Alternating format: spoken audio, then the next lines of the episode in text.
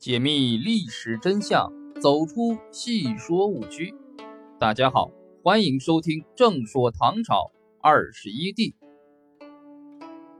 媚娘之路，从太宗才人到高宗皇后。武则天原籍并州文水，她的父亲武士约在隋朝末年是位家识荫底的木材商人。也是李渊太原起兵时最早的参与者之一。建唐后，武士约因功被封为光禄大夫、太原郡公，后又屡迁为工部尚书，晋封应国公。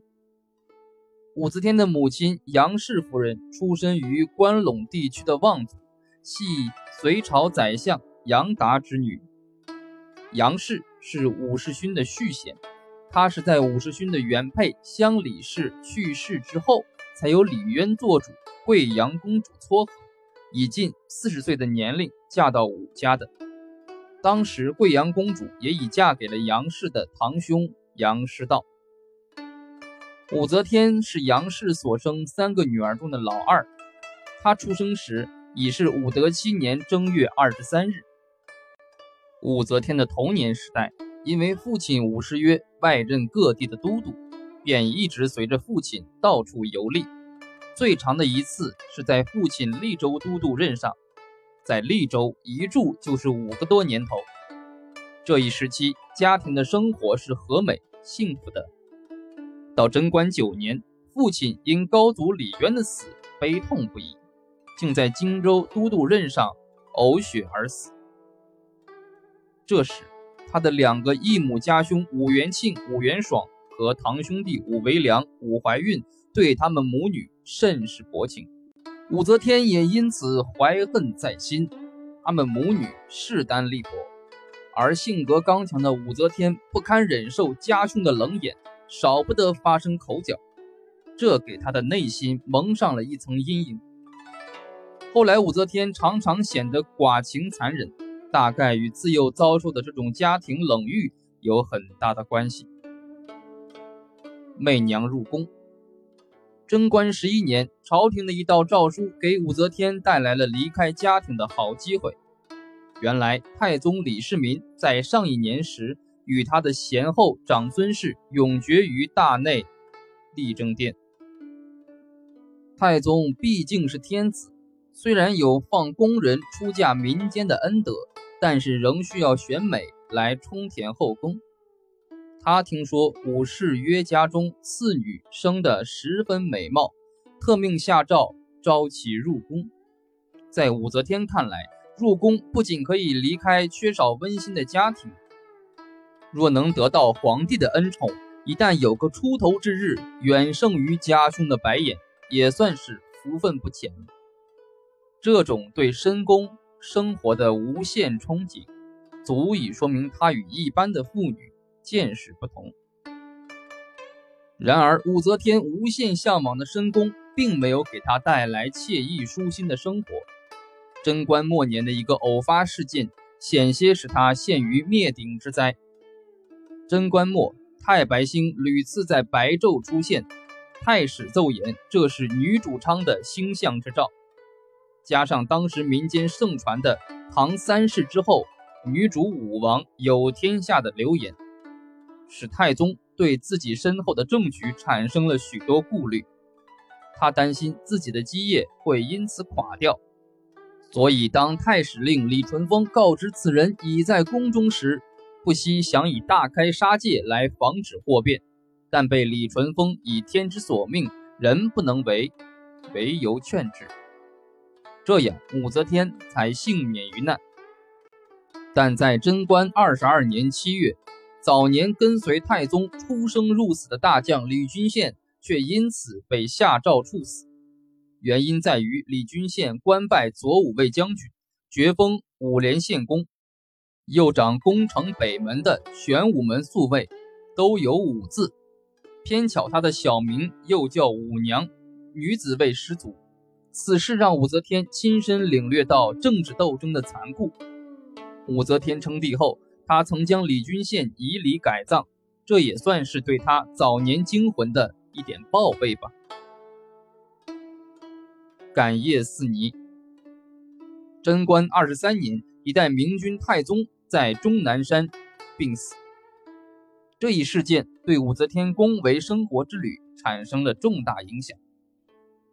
武则天作为太宗的才人，在宫中度过了整整十二个年头。她从一个初涉世事的少女，逐渐走上了成熟。不过这一时期，她并没有能得到太宗的宠遇。武则天既没有为太宗生养子嗣，自己也没有得到升迁。深宫生活的寂寞。使武则天慢慢品味到宫廷生活的方方面面，这对于一个不甘于现状的人来说，造成了一种受用不尽的财富。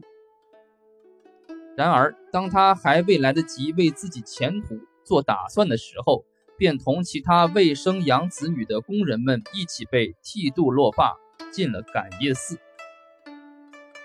削发后的武则天忍受着寺内各种清规戒律的制约，但是。他坚信这样的日子不会很长，他把感业寺当成了蛰伏之地。武则天等待着，期望着，准备着。他此刻寄予无限期望的不是别的，正是已经继位的高宗李治。李治为太子时，因为来宫内侍奉病榻上的父皇太宗，有机会见到了比他年长四岁的武则天。李治被武则天的美貌与多情的目光所吸引，也为他的聪明才智而心动。他们一见便不由自主地私下往来。武则天入寺为尼，李治对她也是一直未能忘怀。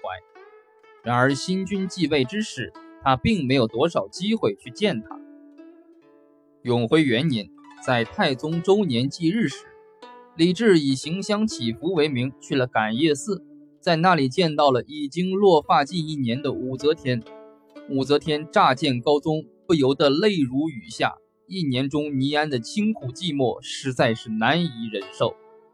她向高宗皇帝诉说心中的思念，高宗李治也同样感慨万分。但是，身为帝王的李治还没有合适的理由把武则天接出寺外，只得仍旧让她在感业寺中暂住。高宗与武则天暗中通情的事早就传到了宫中。中宫王皇后没有向皇帝撒泼使野，而是怂恿高宗把武则天纳入宫中。原来，此时王皇后正与萧淑妃争宠而闹得不可开交。她为了讨好高宗，不惜借招武则天入宫之举来博取高宗欢心。王皇后的建议。自然深合高宗本意。武则天不久即被征召入宫，由感业寺尼成了正二品的昭仪。永徽立后，武则天重回宫中后，极力讨好王皇后，对皇后是卑躬屈顺、恭恭敬敬。为此，王皇后也时常在高宗面前夸奖她。这样一来，高宗越发觉得武则天的可爱。高宗在武则天这里得到了无比的欢愉，而且他发现与武则天之间有很多的共同语言。渐渐的，随着宫闱斗争的扩大，武则天已不再满足于做一个昭仪，她的目的是要入主中宫，取代王皇后。不久，武则天生了一个女儿，她利用王皇后按礼制规定探视新生婴儿之机，亲手闷死了自己的女儿，然后。嫁祸王皇后，对此飞来横祸，王皇后纵使浑身是嘴，也无法说清了。不久，武则天又诬告王皇后与她的母亲行厌胜之术，诅咒自己，更让高宗大为恼火。联系到小女儿的死，他下定决心要废王皇后，而改立武则天。永徽六年十月，高宗下诏废王皇后，册立武则天。武则天终于以她的美貌与才智，如愿以偿地入主中宫。不久，他就将已打入冷宫的王皇后和萧淑妃害死。对于那些反对立他为后的大臣，也同样大动干戈，进行了报复。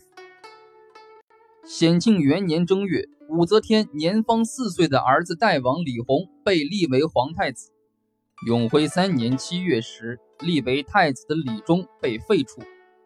这一切都表明武则天在后宫的经营取得了巨大成功。不过，对于武则天来说，这还仅仅是个开始。从此以后，高宗再没有与其他嫔妃生育过子女。在他总共十二个子女中，后面的六位都是武则天所生。这也反映出武则天于防围之中专宠的情形。但是武则天并没有以此为满足，在她的内心还隐藏着更大的政治野心和欲望。